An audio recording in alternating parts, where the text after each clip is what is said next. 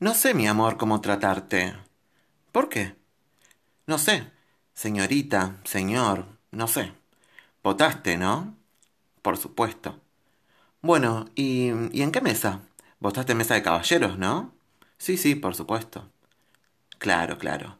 ¿Cuál es tu verdadero nombre? ¿Querés decirlo o no? Mira, mi verdadero nombre es el que siento y es Cris Miró. ¿Por la calle vas vestida así? ¿Tal cual? Sí, sí, no vine en helicóptero. ¿Quiénes te dicen piropos? ¿Los hombres o las mujeres? ¿Sabes qué? Los hombres, por supuesto, y las mujeres también. Sorpresivamente me esperan a la salida del teatro las señoras con los maridos para conocerme. ¿Sí?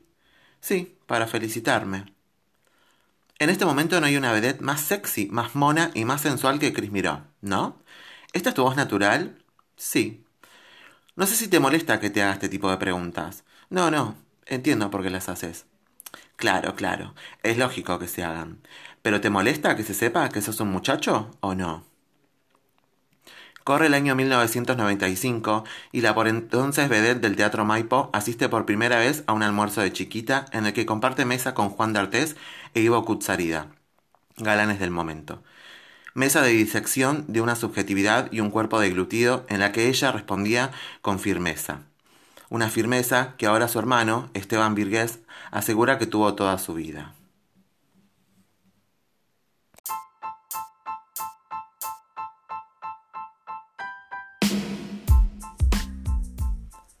¿Cómo está la Pampa? Hola, bienvenidos a un nuevo episodio de El Puto Podcast.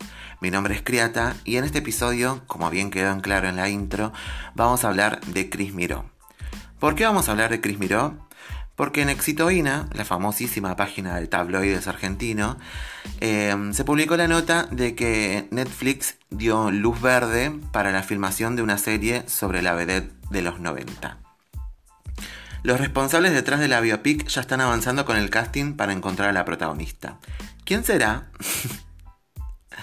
a 22 años de su muerte, el pedido de muchos ha sido escuchado. Chris Miró tendrá una serie inspirada en su vida. Según informó A24 Show, la biopic se centrará en el ascenso en el mundo del espectáculo y los prejuicios que tuvo que vencer para lograrlo. La trama estará basada en el libro Hembra, Chris Miró, Vivir y Morir en un País de Macho.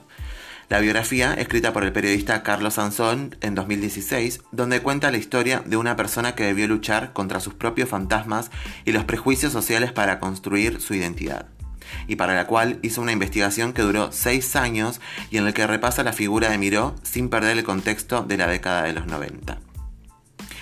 Cuando vi esta noticia me pareció resarpado y a la vez me pareció que Netflix está tratando de, agarrar este coletazo de biopics de personajes trans famosos del mundo, como por ejemplo La Veneno, que fue un exitazo mundial.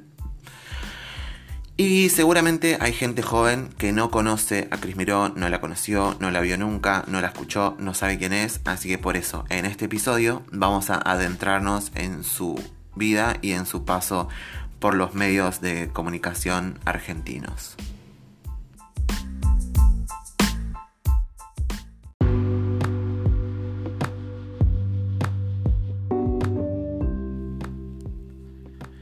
Nacida el 16 de septiembre de 1965 en Buenos Aires, Cris Miró fue actriz, bailarina y la primera vedette travesti de la revista porteña aceptada masivamente. Estudió baile en la escuela de Julio Boca y actuación con Alejandra Boero, al mismo tiempo que estudiaba la carrera de odontología. Comenzó su carrera artística de la mano de Juanito Belmonte en 1994 y en 1995 debutó como primera figura en Viva la Revista en el Teatro Maipo. Rápidamente logró notoriedad, notoriedad y saltó a la fama popularizando el arte del travestismo en la revista porteña. Y, sin proponérselo, abrió el debate en la sociedad argentina sobre la marginalidad y exclusión del colectivo trans en una época cuando los edictos policiales aún condenaban con arresto a quienes vistiesen ropas contrarias a su sexo de nacimiento. En 1995 fue nombrada la vedette del año. Anteriormente a su fama, como vedette, había participado en la película Dios los cría de Fernando Ayala, con Soledad Silveira y China Zorrilla, y en la adaptación cinematográfica del libro de Camus La peste, dirigida por Luis Puenzo, película protagonizada por William Hurt, Robert Duvall y Raúl Julia, en la cual interpretó a la mujer rata. Chris Miró decía sobre su identidad. A pesar de que nací con un determinado sexo, que hace que tenga documentos con nombre y género de hombre, lo más importante es lo que yo siento. Yo soy una sola persona y eso es lo que a mí me importa. Eso de los opuestos lo ven lo demás. Yo lo vivo de una sola manera. Mi verdadero nombre es el que siento y el que quiero, que es Chris Miró. En 1998 canceló sus presentaciones en el boliche La Diosa y su estudio de odontología por problemas de salud que requerían reiteradas internaciones hospitalarias. En 1999 falleció a los 33 años de edad.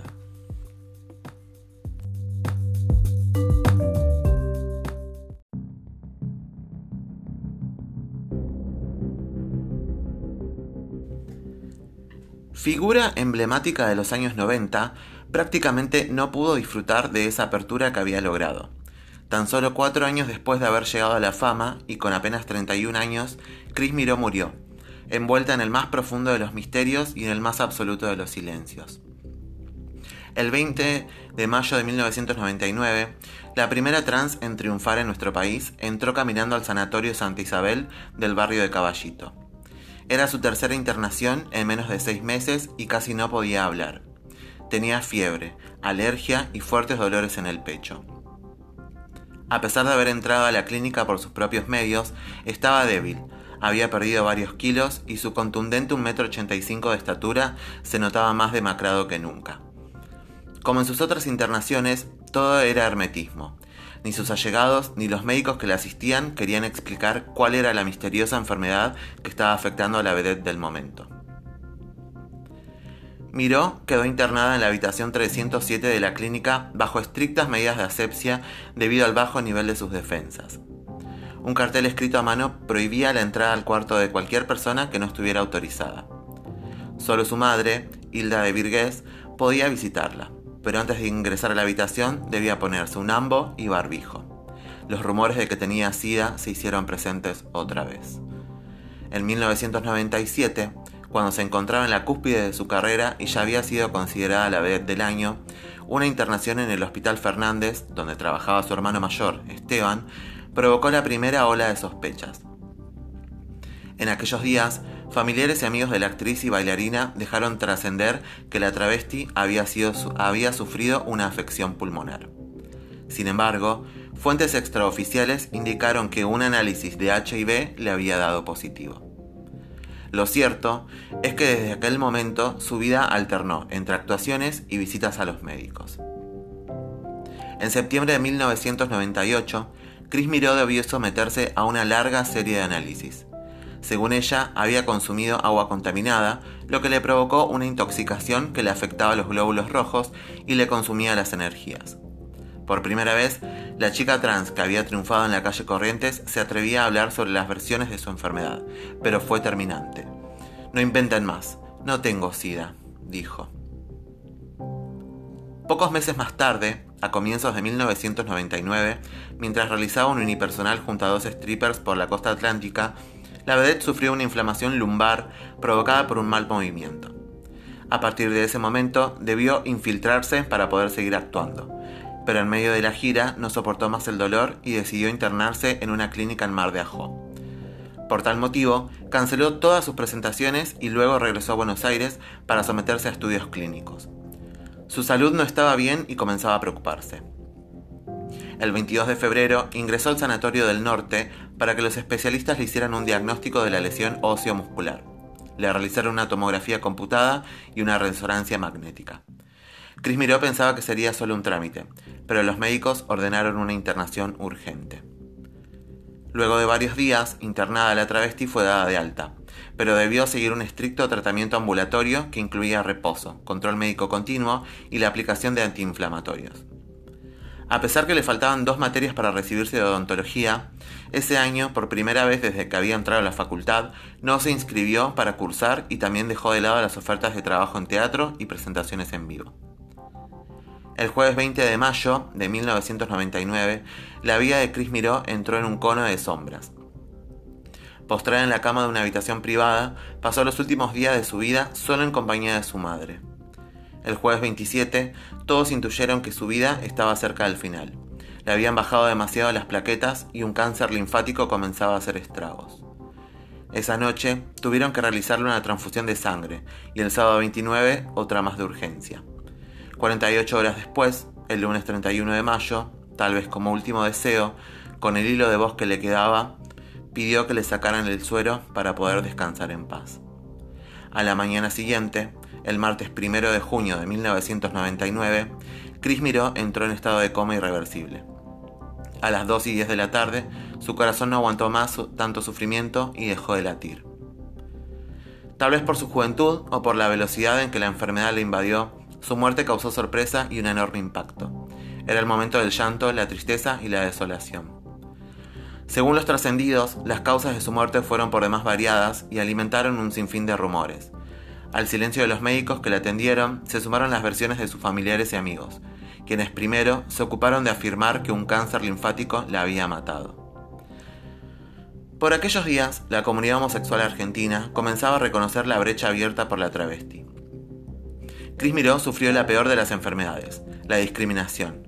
Sin embargo, tuvo la valentía de ser una persona que se enfrentó públicamente a la intolerancia desde su trabajo y su arte, destacaron desde el organismo.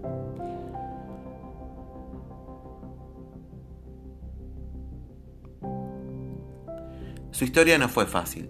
Una tarde, su padre, oficial de la Armada, le preguntó qué le pasaba. A pesar de los temores de sus 16 años, le respondió con total sinceridad, contándole lo que sentía y lo que quería para su vida. Su papá, conmocionado por la noticia, solo atinó a darle un abrazo y le prometió que siempre lo respetaría. Gerardo empezaba a desaparecer y Cris Miró empezaba a surgir. Años después, su padre estaba a punto de morir y ella ya era una de las vedettes principales del Teatro Maipo. Volvieron a abrazarse. Esa vez fue el papá de la actriz y bailarina quien le pidió que cumpliera con una promesa. Nunca faltaría al teatro. En 1993, Juanito Belmonte la descubrió en un cóctel. Dos años tardó la chica travesti en saltar a la fama. En 1995, su espectacular figura y sus enormes ojos verdes la llevaron a consagrarse como la vedette del año.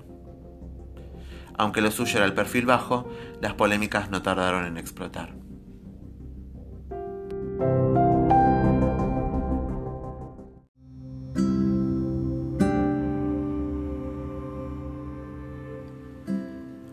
Aunque nunca levantó pancartas ni tampoco hizo proselitismo, siempre reivindicó la libertad sexual y luchó para ser reconocida como persona. Nunca le gustaron los encasillamientos, travesti, mujer, hombre. Ella prefería que la calificaran de artista, y ese fue su gran mérito, haber traspasado esa frontera que ubica lo travesti con lo marginal, y lograr ser aceptada por la sociedad. Esa misma sociedad que cuando llegó el momento del último adiós se acercó a despedirla, brindándole en un aplauso cerrado todo su afecto y el mayor de los respetos.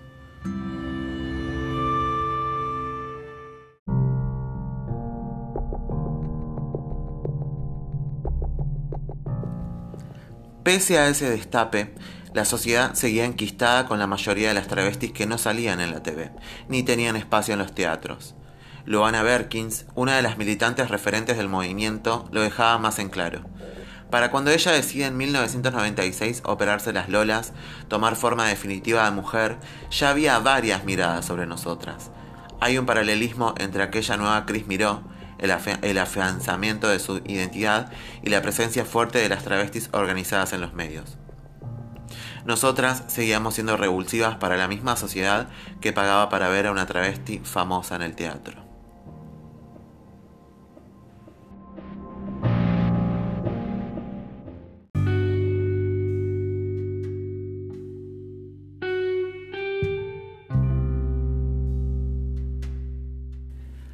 Si bien es algo recurrente que la sociedad acepte a travestis, a trans, eh, que son públicamente conocidas, tenemos el caso de Florencia de la B, que siguió el legado de Chris Miró, fue básicamente quien la reemplazó en los medios. Hoy tenemos a Lizzie Tagliani, entre otras. La sociedad sigue mirando a un costado cuando se cruza una trans en la calle que no es famosa, una traba en la ruta, seguimos siendo discriminadas, eh, es un colectivo súper vapuleado, lo digo siempre en el podcast, pero no puedo dejar de reconocer el trabajo y, el legado de Chris Miró para nuestra, nuestra sociedad, lo que fueron los medios de comunicación, los canales de TV, los programas de humor, participó en sketch muchísimos de, de Videomatch, eh, todos los medios le abrieron la puerta y para mí creo que fue la primera aceptada dentro de todo el espectro de los medios. Por eso quería traerles este personaje, ya que va, va, va a aparecer una serie en Netflix y que todo el mundo la va a ver. Quería que más o menos sepan quién fue, cuál fue su carrera, su brevísima carrera, por desgracia. Em, que sepan todo, contarles cómo fue todo el hermetismo y todo lo que sucedió, lo que se dijo y lo que no alrededor de su muerte, su temprana muerte, eh, me parece un personaje bastante significativo para la cultura LGBT argentina.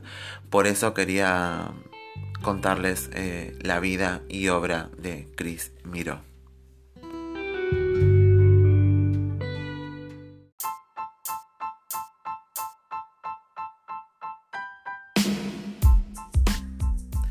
Y sin más preámbulos, amigas, amigos, travestis, trans, artistas, me despido cerrando este nuevo episodio de El Puto Podcast. Pueden seguirnos en redes sociales, en Instagram, arroba El Puto Podcast, mi Instagram personal, arroba criatagram. Me pueden donar un cafecito, cafecito.app barra criata, eh, cafecito.app barra El Puto Podcast. Y nos estamos escuchando la semana que viene. Tengan una hermosa semana. Denle seguir al programa en Spotify y nos estamos escuchando en breve. Besitos.